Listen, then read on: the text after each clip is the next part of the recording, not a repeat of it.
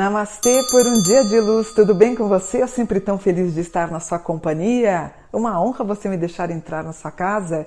Se inscreve, a gente está quase chegando nos 300 mil. Estou super feliz. Gratidão. Depois escreve nos comentários, eu sempre leio depois da publicação do vídeo. E hoje eu queria fazer um vídeo que vocês pediram tanto, do Ayrton Senna da Silva, nascido em São Paulo, dia 21 de março de 1960 e desencarnou em Bolonha no dia 1 de maio de 94. Ele foi um piloto brasileiro de Fórmula 1, campeão da categoria três vezes, em 88, 90 e 91. Além das corridas de carro, Senna dedicava-se a jet skis, motos, aeromodelos e helicópteros. Ele também administrava diversas marcas e empreendimentos, também patrocinava programas de assistência filantrópica, principalmente ligado, tudo que era ligado às crianças carentes. Aí no dia 1 de maio de 94, o Senna iniciou o que seria a sua última volta na Fórmula 1. Ele entrou na curva Tamborello e perdeu o controle do carro, seguindo reto e chocando-se violentamente contra o muro de concreto. Por um momento, a cabeça de Senna se mexeu levemente e o mundo que assistia pela TV, inclusive eu e muitos que também assistiram, todo mundo a gente imaginou que estava tudo bem. Eu lembro o Galvão Bueno, né? é, numa transmissão ao vivo, ele bate, ele mexe a cabeça. Eu lembro do Galvão falando isso, né? Ah, ele vai sair do carro, ele tá tudo bem, e todo mundo esperando, aquele impacto da espera, né? Mas esse movimento, na verdade, foi causado por um profundo dano cerebral. Senna recebeu os primeiros socorros ainda na pista, ao lado do carro destruído, antes de ser levado de helicóptero para o hospital de Bolonha, onde poucas horas depois foi declarado morto. Sua irmã, Viviane Sena, fundou o Instituto Ayrton Senna, uma organização não governamental. A sua morte, assim como o funeral e velório, provocou uma das maiores comoções da história do Brasil e a repercussão foi mundial. Em pesquisas feitas com jornalistas especializados, pilotos e torcedores, ele foi considerado o melhor piloto da história de Fórmula 1. Em 99, a revista Isto É o elegeu como esportista do século XX. Ele é ainda hoje considerado um dos maiores ídolos do Brasil. Então, analisei o mapa do Ayrton Senna. Olha, ele nascido em 21 de março de 1960. Se você fizer a soma, nós encontramos os dígitos 1984, que a soma eu tenho 10, 18, 19, 20, 21, 22. Eu tenho 22 na carta do tarô é a carta do louco, é uma pessoa que quer tudo rápido, né? O Beco, também, como era o seu apelido, nasceu dia 21 de março de 60, às 2h35 da manhã, em São Paulo. Portanto, Ayrton Senna, ele tinha um sol em Ares, grau zero. Geralmente, quando tem o grau zero no mapa, eu sei que meu cliente é um apaixonado por velocidade ou por carros. Quem já fez mapa comigo, quando dá o ARE zero, eu sei que ele pode trabalhar com indústria automotiva, eu sei que ele gosta de carro, eu sei que ele pisa, ele, ele tem um pé um pouquinho pesado, mas é uma pessoa que gosta de trocar eventualmente de carro, tá? E o ascendente do nosso querido Ayrton, um aquário. E um aquário grau 11, que é um grau de inspiração divina, que todo mundo se lembra, um pouco antes dele entrar no carro, ele está na, no box e ele parece que ele está longe, vocês lembram daquele olhar distante dele com ascendente em aquário, né? Ele tem uma lua em Capricórnio. A lua em Capricórnio que deu a, a materialidade dele, não é bem a palavra, deu as condições financeiras dele, a lua em Capricórnio, e também a vida que ele tinha na Europa. Se eu não me engano, ele estava em Mônaco e também em Portugal, Portugal na qual ele estava namorando Adriano Galisteu e também tinha namorado a Xuxa. Aparece aqui ele com um grau de parceria, porém eu acho que Ayrton Senna, até por ser ascendente aquário, que eu também sou, mas assim a gente tem fama de ser uma pessoa um pouco fria. Então o aquário deixa um pouco a gente afastado das pessoas. A gente gosta muito de ficar no nosso canto, reservada, caseira, e ele também tem esse aspecto aqui. Talvez tenha um item na casa 3 que pode demonstrar que ele poderia ter, não digo depressão, mas ele tinha uma consciência, ele era muito cônscio da ideia, da matéria, da, da, do, do atemporal, sabe? Da, da questão da mortalidade, eu acho, com os aspectos na casa 3. Ele foi o melhor, não temos dúvida, e ele tem um padrão aqui, ah, olha que interessante, ele tem um, um aspecto aqui que é um grau 10 que fala de acidentes. Então é um grau que eu aviso o meu cliente, a minha cliente, para não subir tipo em cachoeira ou fazer aqueles exercícios que você tem que subir na parede, é meio perigoso. Ele tem esse grau aqui. O mapa dele é um mapa um pouco tenso. Então, se ele fosse um cliente meu, eu ia pedir para ele ter muito cuidado, embora, como piloto, o mapa dele é um mapa que trata de eventuais acidentes. Tanto que o Kiron dele trata disso. O Kiron trata de acidente na cabeça, tá? Um homem família, um homem amoroso, dedicado, um aspecto em câncer que nos retrata a ideia da juventude, dos jovens, das crianças, dos adolescentes. Ele tem um grau que fala da, da proteção dos anjos, né?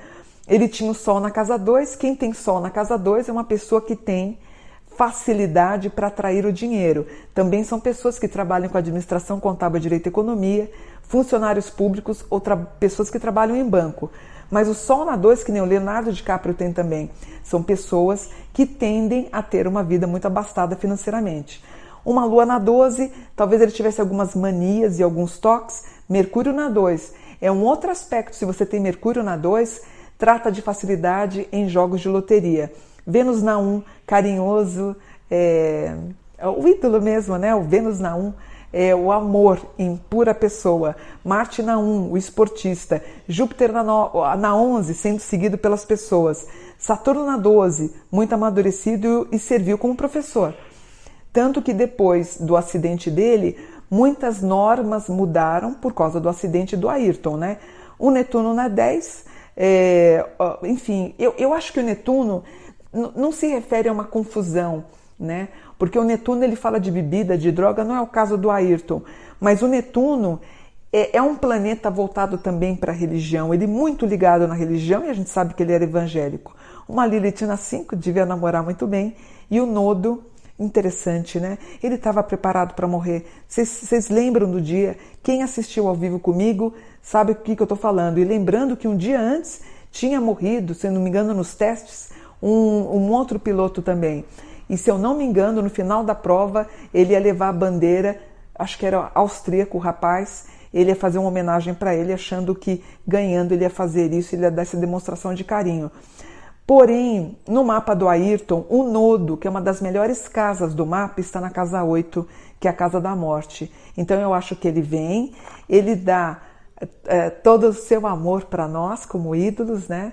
E ele veio, ele foi um cometa, um clarão de luz, de esperança, né? Hoje ele tem um instituto, a irmã que comanda e ajuda tanta gente. Mas ele, eu acho que ele sabia que ele ia ter uma vida curta. O que, que acontece? Em Imola, no dia 1 de maio de 1994, também fiz o mapa, cujo Sol estava em touro, num grau 10. Quando aparece esse grau, é um grau de pronto-socorro, pronto UTI, enfermagem e medicina. Touro 10 também são meus clientes que têm uma facilidade em fazer projeção astral, fazer desdobramento. Ela até tem um sonho, eh, sonhos ruins ou estranhos. Mas no dia de Imola, em 1 de maio de 1994, fazendo a soma, 1 de maio de 1994, eu tenho os dígitos 2000 2 mais 0 mais 0 mais 0, eu tenho 2.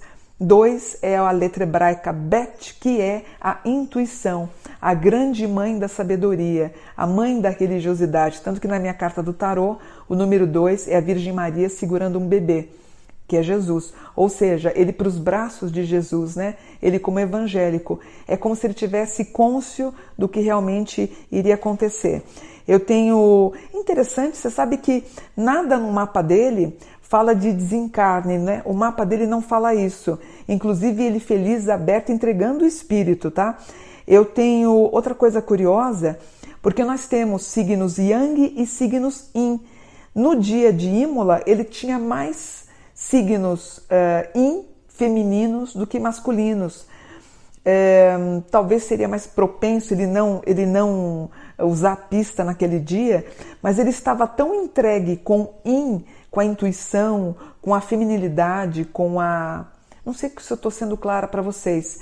Ele estava tão entregue espiritualmente que eu não vejo aquela. Por exemplo, eu acho que ele não ganharia essa corrida, porque ele está com muitos aspectos in, são aspectos muito doces para um homem que estava batendo, lembra, pau a pau com Schumacher, os dois estavam disputando. Então, mas eu não estou vendo isso, essa competitividade.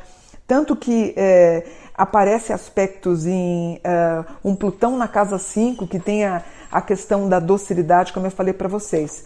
Eu tenho um Capricórnio que remete à ideia da, do hospital, do helicóptero e de todo o padrão médico, que uh, realmente tudo aconteceu. Eu tenho um escorpião num grau que trata realmente das mortes instantâneas, aparece aqui na casa 6. As alterações domiciliares, ele acaba desencarnando. E dois graus em Capricórnio, que eu sei quando o meu cliente pode bater a cabeça e machucar. Aparece aqui também, tá?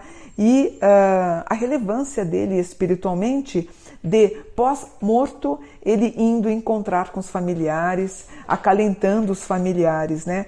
Mas um homem cheio de glória, muito bonito o mapa dele, continuando dando luz e esperança para tanta gente, sendo o grande ídolo e o que a gente fala, quem é ídolo, né? Que ele nunca morreu. É um, é um mapa bem espiritualizado, é incontestável.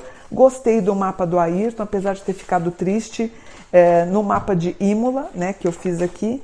Então é um mapa realmente triste por conta da morte dele, mas homem que ficou em paz. Se você perguntar assim, Mônica, como é que ele está? Aí, para você saber como ele está, você vai na casa 8, que eu tenho um Capricórnio com Capricórnio. Tem, ó, na verdade, para a gente saber como é que o espírito está no outro plano, a gente pode ver casa 8, casa 9 e casa 4 também, que eu gosto de ver. Então, ele tem um Capricórnio que é o evangélico, então ele não tem a percepção espírita de contatar com pessoas vivas, então ele não tem, há uma integridade do evangelismo aqui, e um aquário, o espírito bem livre e é, bem, né? Mas os aspectos da casa 8, ó, na casa 8 com Urano eu tenho um aspecto na casa 7, Netuno também na 7 e um Plutão na 5. Como resultado, a gente sabe que ele está vivendo bem no outro plano espiritual. Ayrton, nós te amamos e foi uma honra eu ter pelo menos assistido o Brasil, gente. O Brasil parava para vê-lo aos domingos. Vocês lembram, né? Quem tem a minha idade lembra do que, eu estou falando. Ayrton, uma honra ter feito parte e ter te assistido. E uma honra você ser esse grande brasileiro, o melhor do mundo. Namastê, gratidão, vou ficando por aqui por um dia de luz. Namastê.